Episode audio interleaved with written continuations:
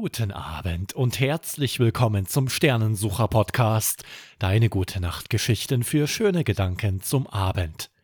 Erik hat die Fibel berührt. Auf einmal sind Gregor und auch die anderen Plüschtiere weg und da kratzt etwas am Fenster. Hören wir, wie es weitergeht. Ich wünsche dir viel Freude mit Folge 33.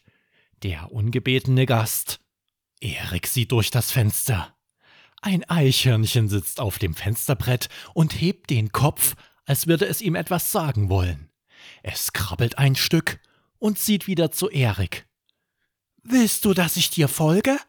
sagt er, obwohl er weiß, dass das Eichhörnchen ihn durch das geschlossene Fenster nicht hören kann. Es sieht zu Erik und nickt. Dann krabbelt es weiter an der Hauswand entlang. Erik rennt aus dem Zimmer, rutscht über den kalten Flur, öffnet die Tür und kneift die Augen zusammen. Die Morgensonne scheint ihm ins Gesicht und vor ihm liegt ein steiler Hang mit einer grünen Sommerwiese. Wo ist er? An der Stelle, wo eigentlich Papas Auto steht, ist ein elektrischer Zaun. Genauso einer, den Erik von der Weide mit den Pferden kennt. Erik sieht den Hang hinauf. Da oben stehen Apfelbäume. Mama hat ihm mal gezeigt, wie ein Apfelbaum aussieht. Aber diese Apfelbäume sind riesig. Plötzlich spürt Erik etwas am Fuß kitzeln. Das Eichhörnchen streift darüber, als würde es Komm mit sagen wollen. Es flitzt über die Wiese in Richtung der Apfelbäume. Erik zögert einen Moment und rennt ihm dann hinterher. Wow, die sind ja riesig. Tatsächlich. Die schweren Äpfel ziehen die Zweige nach unten. Das Eichhörnchen sieht so Erik und flitzt dann den Baumstamm hoch. Aber diesmal sieht es so aus, als würde es sich verstecken wollen. Erik greift mit beiden Händen nach einem Apfel und zieht daran. Was ist das? Erik sieht den Hang hinauf und sieht, wie etwas auf ihn zurast. Etwas Riesiges, halb so groß wie der Baum. Es ist schwarz-weiß und rennt wie ein Mensch. Ein Monster. Erik sucht das Eichhörnchen im Baum. Es ist weg.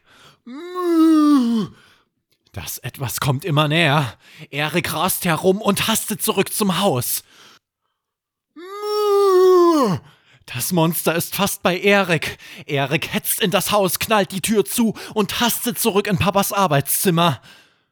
Er hört, wie das Monster um das Haus läuft. Vor dem Fenster erscheint eine Rüstung und dann ein riesiger Bullenschädel mit einem Ring in der Nase.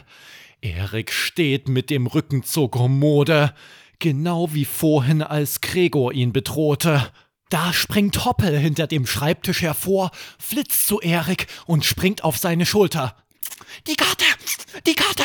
Du musst sie berühren! Erik legt seine Hand auf die Karte und spürt, wie seine Augen schwer werden. Als er sie wieder öffnet, ist es dunkel.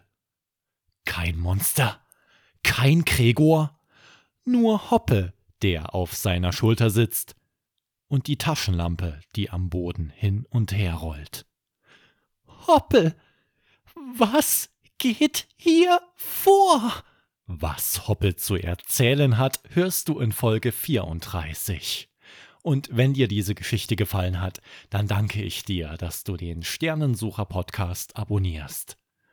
Und jetzt eine gute Nacht. Dein Mario Mietig.